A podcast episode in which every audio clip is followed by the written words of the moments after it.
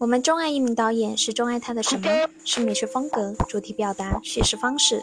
总的来说，就是导演的眼睛，即导演是怎样看待这个世界的。因此，我开设了一个研究导演的新专题——导演。第一期主角，我选择个人最钟爱的华语电影导演杨德昌。他的一生创作了七部半电影，部部精品，是当之无愧的华语电影大师。台湾社会的手术刀、都市文化思辨者、中产阶级冷静的剖析者等等，都是常见的关于他的名号。都市思辨、剖析等都是对杨德昌电影风格的概括。但要以一个词概括杨德昌电影的底色，我想是厌世。杨德昌有一双极端厌世的眼睛，而世是世界、世俗，包括人与自我的关系、人与社会的关系、人与他人的关系。那么，杨德昌是如何在电影中表达他对世界的看法？为何说他是一个极端厌世的人呢？又是什么造成了他的极端厌世？是什么指引着他愤世嫉俗的创作？我将制作两期节目来解答这些问题。这一期节目将结合杨德昌七部半电影作品，分析他的厌世底色。下一期节目，我们回顾杨德昌一生的创作历程，来看这双厌世的眼睛背后是一个怎样的创作者。接下来，让我们一起进入杨德昌导演的电影世界。理想主义的幻灭是杨德昌电影的恒久主题，从《指望》到《一一》。他的人物都面临着理想与现实的巨大落差，这是人生无法避免的重要课题，也是认清自我必经的成长阵痛。在指望中，伴随出京到来，十三岁的少女情窦初开，又被迅速扼杀。一次朦胧又震荡的理想幻灭，敲开了成长的大门。另一位小男孩则相对幸运，他实现了学会骑脚踏车的梦想，并期待着以后想去哪就去哪。可学会之后，他又不知道该去哪里了。电影结尾，两个人继续前进，留下了两个弱小又迷茫的背影。而常态化的孤立与迷茫是杨德昌电影中人物的一大特色，也映照出了这位创作者悲观的人生观。在短暂的满足与欢愉之后，人总要陷入无尽的迷茫与无助，便在重复单调的岁月中消磨对生命的热情与敏锐的感知。人生是无聊与痛苦的，同时人会不自觉地渴望寻求改变，但一切努力都是徒劳，最终滑向同样的结局。因此，人生是无意义的、虚无的。这样的人生观可用叔本华的“人生就像钟摆，在痛苦与无聊之间左右摇摆”来概括。表达欲旺盛的杨德昌常借角色抒发他的悲观。你懂就那些习以为常、日复一日、重复来重复去的东西。我每天关在那个小房间里面，为的就是要逃避那些毫无变化的重复。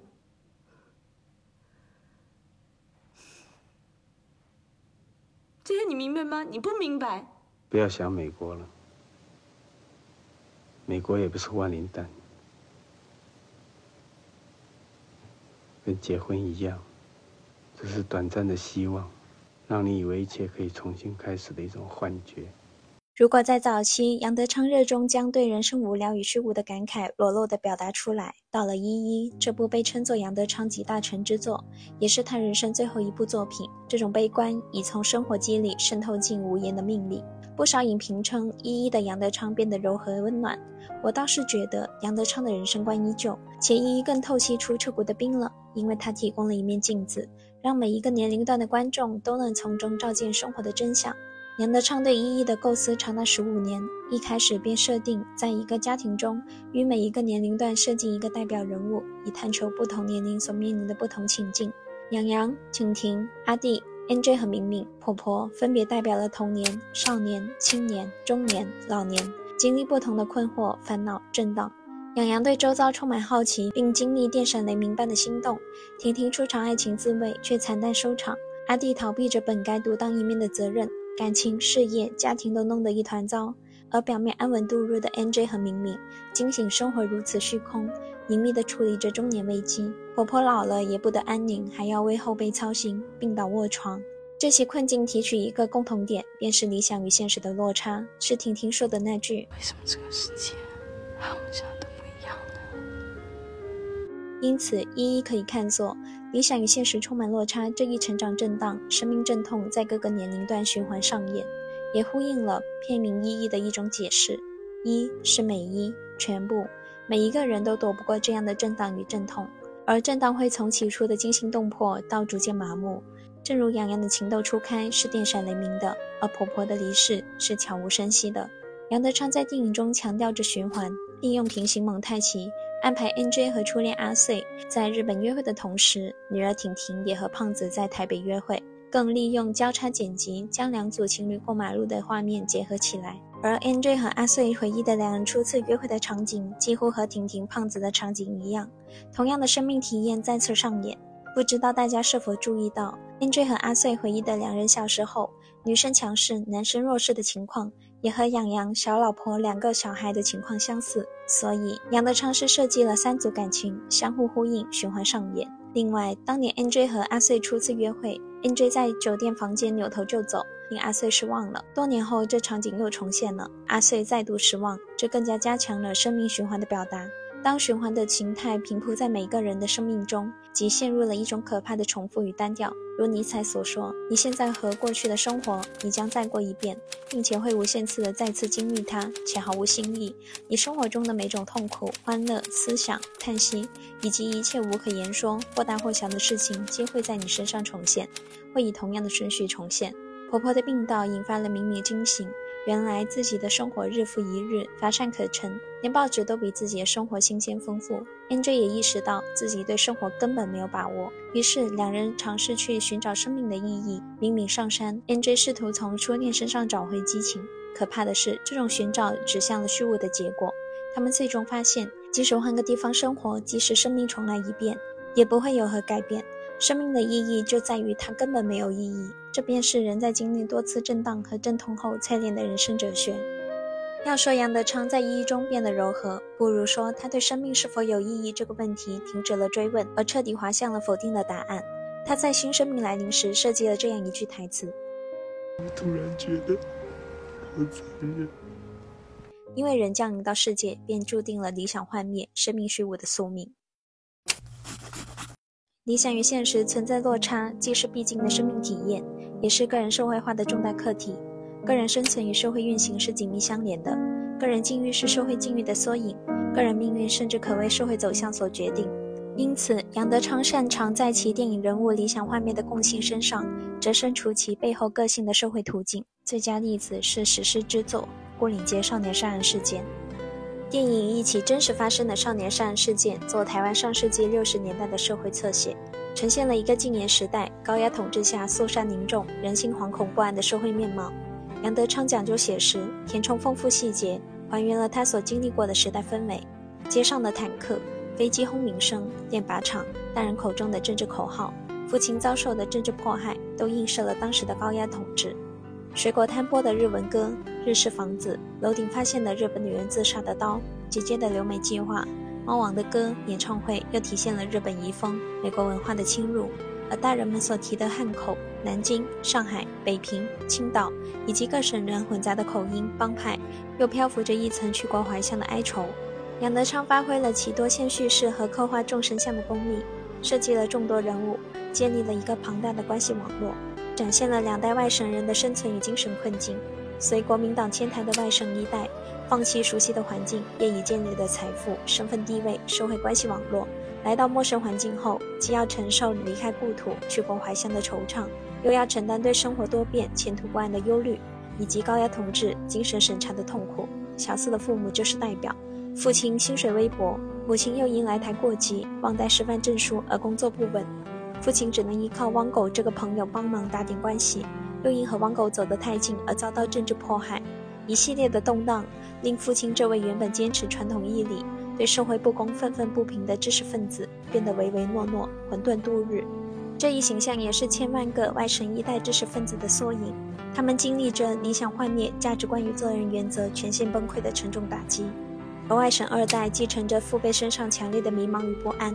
比起父辈们较明确的国族认同、身份认同，二代们则更加混乱。他们既保留外来者的身份，又接受着日本遗风、美国文化的洗涤，由此产生焦灼的无根焦虑，无法掌控自身命运的强烈恐惧。这种焦虑、恐惧与躁动青春期对于身份确认的强烈渴望相碰撞，这些少年便通过拉帮结派来建立脆弱的价值认同，以壮大自己弱小薄弱的生存意志。小四更加特殊。他从父亲与哈尼两位精神偶像身上继承了正义感与理想的英雄主义，他的价值认同更加稳固；而当他遭遇了价值破灭、信仰崩塌时，杀伤力也更加威猛，最终走向杀人的自我毁灭。杨德昌谈起这起杀人事件，这不是一个单纯的谋杀事件，促成杀人事件的是整个环境，甚至小明自己都是凶手。在那个压抑的密不透风的禁言时代，每个人都可能是小四或小明，是杀人者或被杀者。杨德昌呈现于反思的是一个时代对人的戕害，不只是其度过青春期的六十年代，杨德昌所呈现与反思的，还有其进入中年后所观察的台湾现代社会。对于前者经历，杨德昌具有丰富的记忆与浓烈的情感，并浪漫地形容其为群雄四起、据地为王、狂想式的江湖战国时代。但对于后者，杨德昌是在美国生活了十余年才返台的，台湾对他而言既熟悉又陌生。吴念真与侯孝贤都评价杨德昌是以一个外来者、观察者的角度冷眼观察台湾，而不像他们对本土情感深厚、主观色彩强烈。因此，杨德昌更加敏锐地捕捉到台湾社会的急速变化，并客观凌厉地剖析着社会弊病。他说：“我的目标很明确，就是用电影来替台北市画像。我要探寻台北这些年来发生变化的方式，以及这些变化是如何影响台北市民的。从1964年告别农村经济时代到1985年经济过热，股市房价飙升，台湾仅用二十年便实现快速城市化、现代化。与之相随的是传统的裂变，人的高度异化。个人为消费主义所裹挟于摆布。”放弃自我，迷失方向，丧失否定性、批判性与超越性，沦为马尔库塞所说的单向度的人。这些人是杨德昌从海滩的一天青梅竹马到独立时代麻将所批判的对象。杨德昌常以上帝视角自居，喋喋不休地质问这些人物，也质问荧幕前的观众：你怎么会连自己想要什么都不知道？这个世界上没有一个人知道自己要的是什么，每个人都在等别人告诉他该怎么做，他就跟着怎么做。你只要很有信心地告诉他们，他们要的是什么，他们会感激你。跟你这么久了，你难道还不知道我要什么，我不要什么？你选啊！你连自己要什么都不知道，你还怪我？你还闹什么闹？当人们不知道自己想要什么，又急于排解精神空虚带来的焦虑不安，就容易陷入资本提供的消费骗局，沉溺在资本所创造的虚假脆弱的幸福中。杨德昌在独立时代以说教姿态批评了那些沉迷于资本所制造的如鸦片般的甜言蜜语的观众，并多番自嘲：艺术是不受欢迎的，是不值钱的。到了麻将，他又设计了一堆为别人提供你想要什么答案的人，但最终他们都遭到了反噬。原因是这群人所遵循的价值仍是依赖他人建立的，缺乏独立的自我。但杨德昌的电影还有一类人。他们不懂变通，坚守原则，与巨变的社会顽强对抗，最终走向被放逐或死亡、自毁的结局。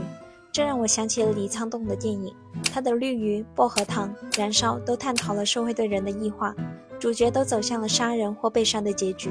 但文学出身的李沧东和理科出身的杨德昌不同之处在于，李沧东借走向自毁的个人悲剧，揭示社会对个人的挤逼与摧残，悲悯情感浓烈，结局处理偏是异化。杨德昌借人物命运表达他的愤世嫉俗，笔触冷峻锋利，投入的情感更多是控诉、愤怒，而非悲悯。李沧东也是我非常喜欢的导演，有机会也会做一期视频聊聊他。如果你也感兴趣，可以点击关注，及时获取节目更新哦。再说回杨德昌，他对现代社会人们精神困境的担忧，并不意味着他否定现代化发展。他只是以精英知识分子的姿态，批评人们在发展经济的同时，未能发展出一套与之相匹配的完整的社会规则与处世之道。台湾短短时间从传统儒家社会经历现代工业文明发展，再进入后现代社会发展阶段，这意味着一个以血缘和人情关系做连接的熟人社会，迅速发展为契约、变换、计算关系通行的现代社会。在这过程中，儒家传统社会信奉的人情世故不会一下子消失，而是更加隐秘的通行着。于是，西方社会讲究的公平、透明、竞争、规则，与儒家社会讲究的仁爱、礼义、和谐、人情相撞，置人于混乱尴尬的境地。独立时代将这一尴尬表现得淋漓尽致。这群男女表面穿着西服，实则一身袍子的儒学后人。他们即使有着明确的契约关系，仍将人情凌驾于契约之上。在这个小型的熟人社会、契约社会混杂体，通行的依然是儒家社会追求仁爱和谐的一套人情世故。例如，不要让人家一眼就知道你在想什么。被冤枉是中国人做人要付出的代价。一个人是不能跟别人不一样的。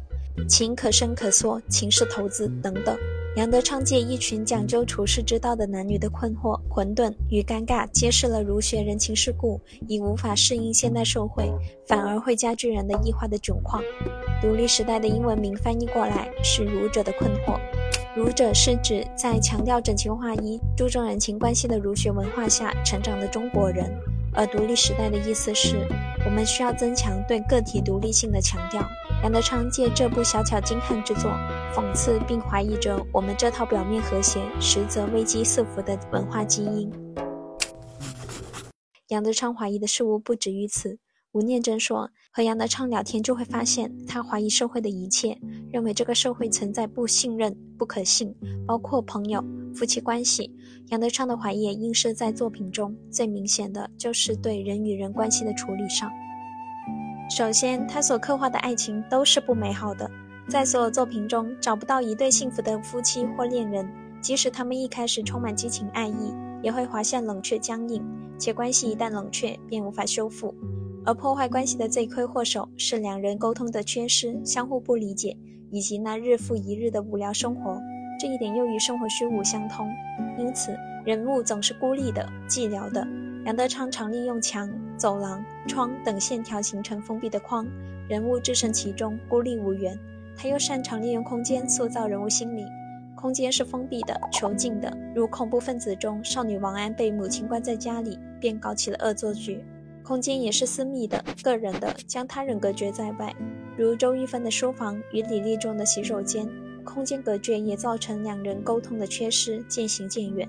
另外，杨导以他人即地狱的理念刻画人物关系，即与他人建立关系意味着危险与痛苦的到来。表面和谐的关系背后是人性丑恶和利益连结的巨大深渊。在麻将与独立时代中，每个人都在心里架一把量尺，夺算着与他人建立关系的利益。而他人及地狱本质上来源于关系建立的脆弱、临时、随机，这让人想起王家卫镜头下的都市男女，他们在瞬间的擦肩而过、眼神碰撞中擦出火花。杨德昌与王家卫都借这种随机临时的关系，反映都市人的迷茫与寂寞，但两者又有区别。王家卫以暧昧的镜头美学放大了关系建立的游戏感与独特性，从而掩盖了关系的随机与脆弱。而杨德昌着重渲染关系建立的危险性与宿命感。在恐怖分子中，一起清晨的枪击案将台北毫不相关的三组人物连接起来，每个他人对个人而言都有可能是恐怖分子，带来致命的伤害。比如，一个恶作剧电话，一次重逢就导致了一对夫妻的关系破裂。但杨德昌要展现的是。关系破裂的罪魁祸首并不是这些意外，而是这段关系本来就存在问题，只是这些意外触发了婚姻的报警器罢了。同样的，在一一中，似乎是婆婆的倒下引发了全家的焦虑与危机，但其实这些危机早已埋伏，只是借这个机会突起。吴念真说，杨德昌是一位诚实的创作者。